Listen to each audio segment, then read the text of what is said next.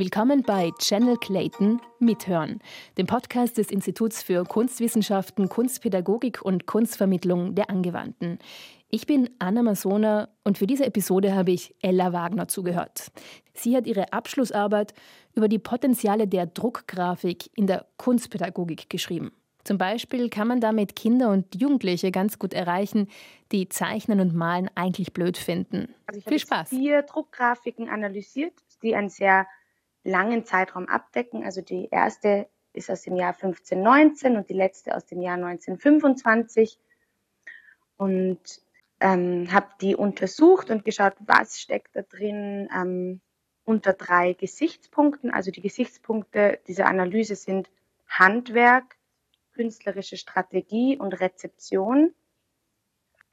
Und habe die Ergebnisse dieser Analyse, diese Eigenschaften dann sozusagen für die kunstpädagogische Arbeit untersucht. Was steckt da drin? Was kann ich mir da holen für diese Arbeit? Oder was ist da sinnvoll? Was ist da irgendwo ein Potenzial, eine Chance für die Arbeit mit Kindern und Jugendlichen? Okay. Nimm mal ein Beispiel vielleicht raus, eine, eine von, den, von den Grafiken, mit denen du gearbeitet hast, dass ich mir vielleicht das ein bisschen genauer vorstellen kann. Und die Grafiken, die ich untersucht habe, war, waren also von Albrecht Dürer das Maximilian-Porträt also das sozusagen das eines der ersten vervielfältigten Porträts. Ähm, dann das nächste von Francisco de Goya, ein Blatt aus der Serie Los Caprichos.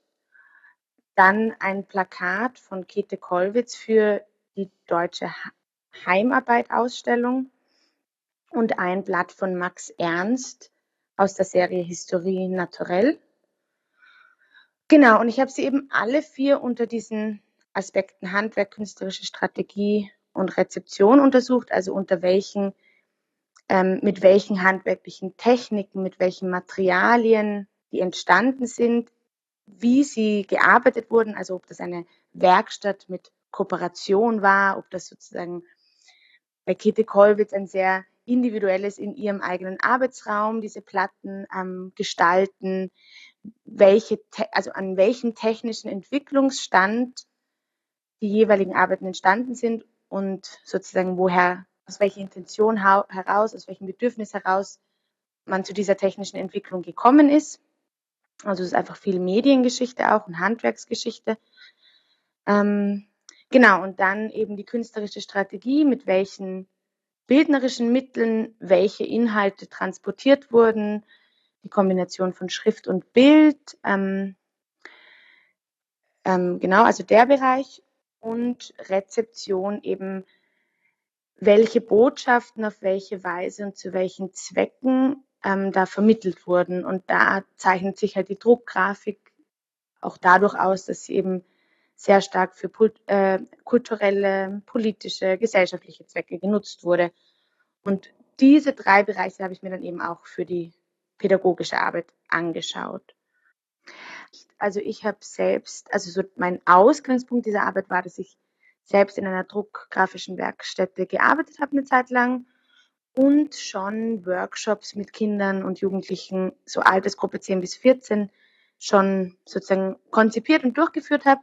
Das heißt, ich habe sozusagen auf Erfahrungen zurückgreifen können, habe jetzt diese Arbeit aber eigentlich auf rein theoretischer äh, Ebene gemacht. Und Handwerk und künstlerische Strategie, da steckt eben meiner Meinung nach, und das habe ich auch sozusagen in dieser Arbeit bewiesen oder bestätigt, steckt ganz, ganz viel Potenzial drin für, also mit Kindern und Jugendlichen das eben machen. Das sind einfach viele handwerkliche Schritte, die aber mhm.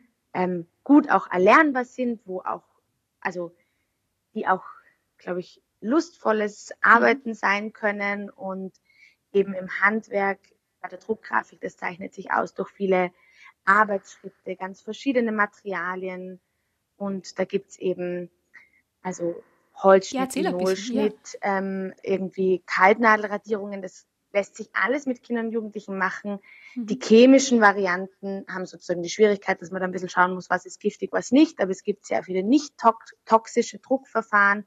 Man kann auf der Innenseite von Tetrapacks kann man Kaltnadelradierungen machen. Mhm. Ähm, und eben da ist so das Wichtige eben schon dieses wirklich Materialerfahrungen machen, was ich glaube, was sehr wichtig für Kinder und Jugendliche ist, auch im Sinne eines Tuns, eines Spürens, eines Begreifens und mhm. eines Kennenlernens von Handwerk und Material und auch in dem künstlerische, äh, künstlerische Strategie, also sozusagen in diesem Themenbereich, ähm, gibt es für mich ganz viel zu holen in der kunstpädagogischen Arbeit, weil, weil es ein sehr prozesshaftes Arbeiten ist, weil es viel unvorhergesehene visuelle Momente gibt, die, die da eine Bereicherung sein mhm. können, weil es ähm, weil es die Möglichkeit von Probedrucken gibt, von Überarbeitung, von mhm. Kombination mhm. von Druckplatten, von eine Druckplatte in verschiedensten Farbtönen drucken und dadurch eben wirklich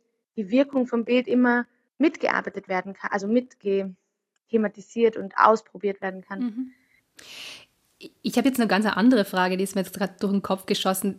Die kommt aus einer Richtung, ich frage für eine Freundin, die nicht zeichnen kann, die nicht gern zeichnet. Ja. Ich habe mich gerade gefragt, psychologisch ist es auch so, dass man eben vielleicht Kinder und Jugendliche, die eben eher ablehnend dem Zeichnen mhm. gegenüberstehen, dass man, dass man da irgendwie einen Raum ähm, ja. eröffnet, dass es da weniger Hemmnisse und mhm. Hindernisse mhm. gibt? Ist ein, ist ein sehr großer Punkt in meiner Arbeit. Also ich habe mhm. die Arbeit geschrieben im Hinblick auf diese Altersgruppe 10 bis 14 ah, ja. Ah, ja. und ähm, habe das eben im, im selber Arbeiten mit Kindern und Jugendlichen auch gemerkt. Und da gibt es sehr viel, also sehr viel äh, Literatur dazu. Also das ist eine Zeit, in der Kinder und Jugendliche eigentlich von der kognitiven Fähigkeit Ansprüche an ihre Zeichnung haben, die sie oftmals technisch nicht erfüllen können. Okay. Und wo mhm. sich dadurch Kinder und Jugendliche, also und wo sich auch also wo sich einfach sehr viel verändert. Also das ist so Ende der Kindheit, Anfang der Jugend. Es ist so, dass da viele Jugendliche und Kinder oder Kinder und Jugendliche auch aufhören mit dem Zeichnen, weil es irgendwie mhm. nicht, weil es frustrierend teilweise mhm. ist oder also ähm, genau, ist ein großes Thema. Und da ist mir eben auch bei den Workshops aufgefallen, dass da diese Übersetzung, also dieser Schritt der Übersetzung und diese nicht direkte Verfahren also ich habe eine Platte, die kann ich aber immer wieder überarbeiten und da kann ich im Druck auch noch viel machen. Die kann ich übereinander mehrmals verschiedene Farben mit anderen Platten kombinieren und eben auch, dass da so unvorhergesehene Momente gibt, dass das eigentlich ein lustvolles, bildnerisches Arbeiten ermöglicht und also ein bisschen ein Umweg um dieses Gefühl vom Nichtkönnen geht und ermöglicht. Also das ist auch in der Arbeit sozusagen herausgearbeitet, dass das ein Potenzial dieser druckgrafischen Techniken ist, gerade für diese Altersgruppe. Spannend, dass du es angesprochen hast. ich habe ich hab früher ganz wahnsinnig gern gezeichnet als Kind mhm. und irgendwann war es ein Moment und ich weiß nicht, ich weiß nicht, was da war. Irgendwann habe ich das plötzlich das Gefühl gehabt, ich kann gar nicht zeichnen und das ja. ist leider geblieben äh, bis heute. Also ja. ich war da allerdings noch so eher acht, wie alt war ich? Neun ungefähr, mhm. neun, zehn wahrscheinlich. Ja, das ist genau diese Zeit und und da, also es ist ja. auch Thema so in der Kunstpädagogik, wie geht man mit dieser Zeit um? Und ich habe halt schon auch die Druck, also mir die Druckgrafik ja. ausgesucht, weil das ein Punkt war, hey, ich glaube, die könnte eine Chance sein. Und dann kamen viele weitere Themen dazu, aber das ist, war schon auch einer der Ausgangspunkte, ja.